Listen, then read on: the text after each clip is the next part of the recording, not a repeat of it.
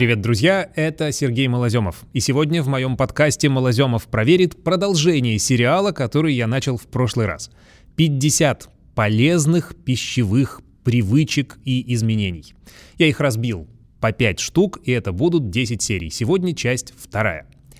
Ввести полезные привычки в свою жизнь легко, если делать это постепенно – и я продолжаю рассказывать о том, что именно нужно делать, чтобы не болеть, не толстеть и жить дольше. Вот вам новая порция. Привычка, которую я назвал так. Выращивать зелень самому. Салаты в горшочках и ароматные травы очень полезны. Даже не буду сейчас перечислять все витамины и антиоксиданты, их слишком много. Включать эти продукты в рацион однозначно стоит. Только вот цены, особенно зимой, очень кусаются. Отличный выход – выращивать их дома, на подоконнике. Это совсем не сложно. Не всегда обязательно даже покупать семена. Порой достаточно просто оставить в воде, например, пучок базилика, и он даст ростки. Потом нужно только пересадить в землю и регулярно его поливать. Ну и семена, конечно, сейчас тоже совсем недороги. Еще один отличный вариант – это микрозелень. Там пользы даже больше, и в любое время года у вас будет свежесть лета в тарелке. И куча витаминов и микроэлементов. Еще одна полезная пищевая привычка прозвучит странно для многих. Но вслушайтесь внимательно. Звучит она так. Не мыть курицу. И это не опечатка, не оговорка, не ошибка, не заблуждение. Действительно, не советую вам этого делать. Как показали научные исследования, оказывается, с микробрызгами, которые незаметно разлетаются по всей кухне при мытье вот этих самых тушек, распространяются и бактерии. Некоторые из них рода кампилобактер. Это причина пищевых отравлений в каждом пятом случае. Первые признаки отравления – диарея, боли в животе, рвота, повышение температуры, так называемая острая фаза. У одних людей она может пройти очень мягко, а у других вызвать серьезные и долгосрочные осложнения, такие как артрит или синдром Гиена-Барре. Это тяжелое заболевание, которое поражает нервную систему вспышку серьезных отравлений за один год пострадали, вдумайтесь, 250 тысяч человек. Несколько лет назад наблюдали в Великобритании. И все заболевшие подтвердили, что накануне готовили курицу по привычке, помыв ее перед приготовлением. Если вы боитесь, что тушка может быть загрязнена, достаточно протереть ее бумажным полотенцем. Но обычно с производств они, эти тушки приходят нормальные, чистые. Главное же, что продолжительная термообработка, которой мы в любом случае подвергаем курицу, убивает все возможные бактерии и вирусы в мясе. А внешнюю, потенциально загрязненную оболочку, кожу, диетологи и вовсе рекомендуют снимать и выбрасывать. Конечно, если вы следите за здоровьем и фигурой. Потому что в коже очень много жира. Если вы снимете кожу с курицы, вы резко уменьшите калорийность этого продукта и оставите там то, что действительно полезно, то есть легко усвояемый белок. Еще одна полезная пищевая привычка, ну или скорее общий такой принцип. Не сидеть на диете.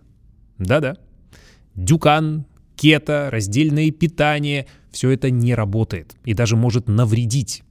Вероятно, вы сбросите на первом этапе какое-то количество килограммов, но потом они снова вернутся, и, как говорят проходившие через это люди, с пленными, то есть вернутся в еще большем количестве. В англоязычном медицинском мире даже появилось специальное слово FAD, F-A-D, означает «очень модная, но малоэффективная или вовсе опасная диета». Если у вас есть лишние килограммы, то оптимальный вариант – это худеть постепенно – для этого неминуемо придется сократить количество потребляемых калорий, но делать это надо с умом. Чтобы правильно подсчитать, сколько и чего нужно конкретно вам, лучше обратиться хотя бы пару раз к профессиональному диетологу. Потому что потребность в калориях и питательных веществах зависит и от пола, и от возраста, и от веса. Главное в переходе на правильное питание – это постепенность. Перестройка сознания. Если сказать просто, то надо увидеть, что и полезные продукты могут быть вкусными, и полюбить их. И никакие диеты для этого не нужны. Просто важно, чтобы большая часть продуктов была полезной, а тогда и лишних килограммов не будет. Еще одна полезная пищевая привычка – использовать йогурт или растительное масло вместо майонеза. В сознании иностранцев, посещавших нашу страну, Русская кухня часто ассоциируется именно с майонезом. И вообще-то он состоит из полезных продуктов – яиц и растительного масла.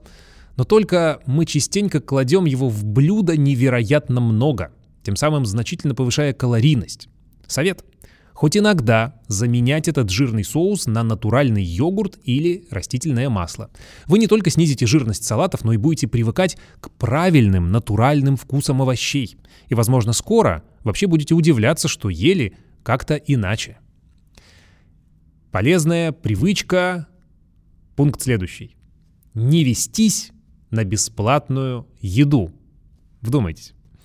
Карамельки, на ресепшене в магазине или каком-то салоне красоты, печеньки на работе, дегустации в продуктовых, угощения в честь дня рождения. Вокруг нас порой много соблазнов, связанных с бесплатной едой. И вроде бы не хочешь, но народная мудрость гласит «на халяву и уксус сладкий». Возможно, вы еще какие-то поговорки вспомните. Забудьте, просто перестаньте пробовать и на автомате угощаться. Ешьте только если действительно хочется. В итоге будет и меньше калорий, и режим не нарушится. Согласитесь, в этих привычках, о которых я говорю, нет ничего сложного. Возможно, какие-то из них вы уже смогли интегрировать в свою жизнь. Пишите в комментариях, что-то подсказывайте, обсудим. Ставьте лайки, подписывайтесь, слушайте нас, если вам нравится слушать э, на ведущих подкаст-агрегаторах. Смотрите в Инстаграм ТВ и на Ютьюбе. Увидимся, услышимся через неделю. Обещаю продолжить этот сериал. С вами был Сергей Малоземов. Увидимся, услышимся. Пока.